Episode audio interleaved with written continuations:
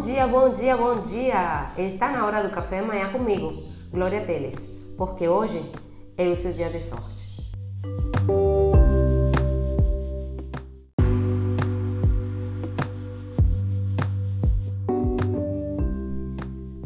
E hoje acordei com sorte porque finalmente me sinto preparada para estar com vocês aqui no podcast.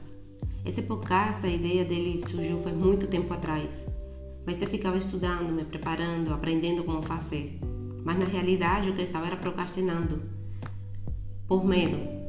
Medo de me expor, medo de que, que ia acontecer.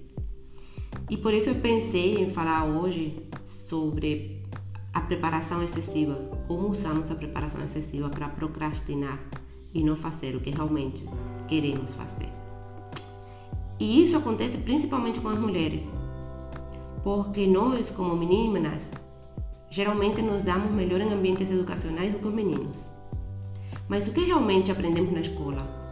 O que faz de nós boas estudantes? O que faz de nós boas estudantes é ser respeitosas, seguidoras de regras, obedientes e principalmente dependentes de reconhecimento externo. Só que essas habilidades que aprendemos na escola nos atrapalham demais no mundo real. É verdade que as mulheres alcançamos altos graus de educação, mas infelizmente isso não se reflete nos cargos que realmente ocupamos.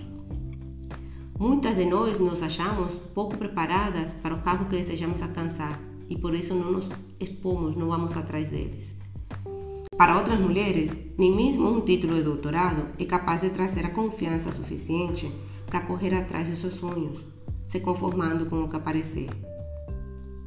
E isso se traduz em preparação excessiva. Gastamos muito tempo e dinheiro sempre que vamos nos aventurar num novo projeto. Lemos demais, estudamos demais, treinamos demais e o tempo vai passando e com ele se vão as oportunidades que estávamos esperando. E fazemos isso porque temos dúvidas, estamos preocupadas, temos medo. E isso são os principais obstáculos para o sucesso.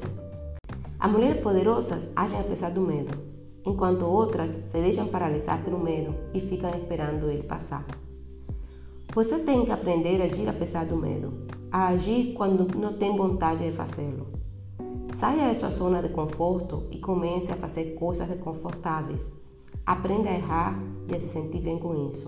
Comece a errar rápido e errar com frequência. Apenas comece.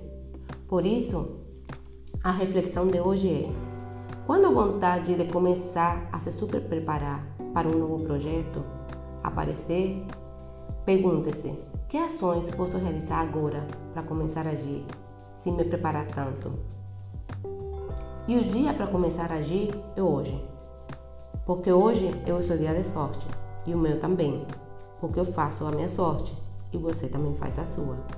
Por isso tenha um lindo, lindo, um lindo dia.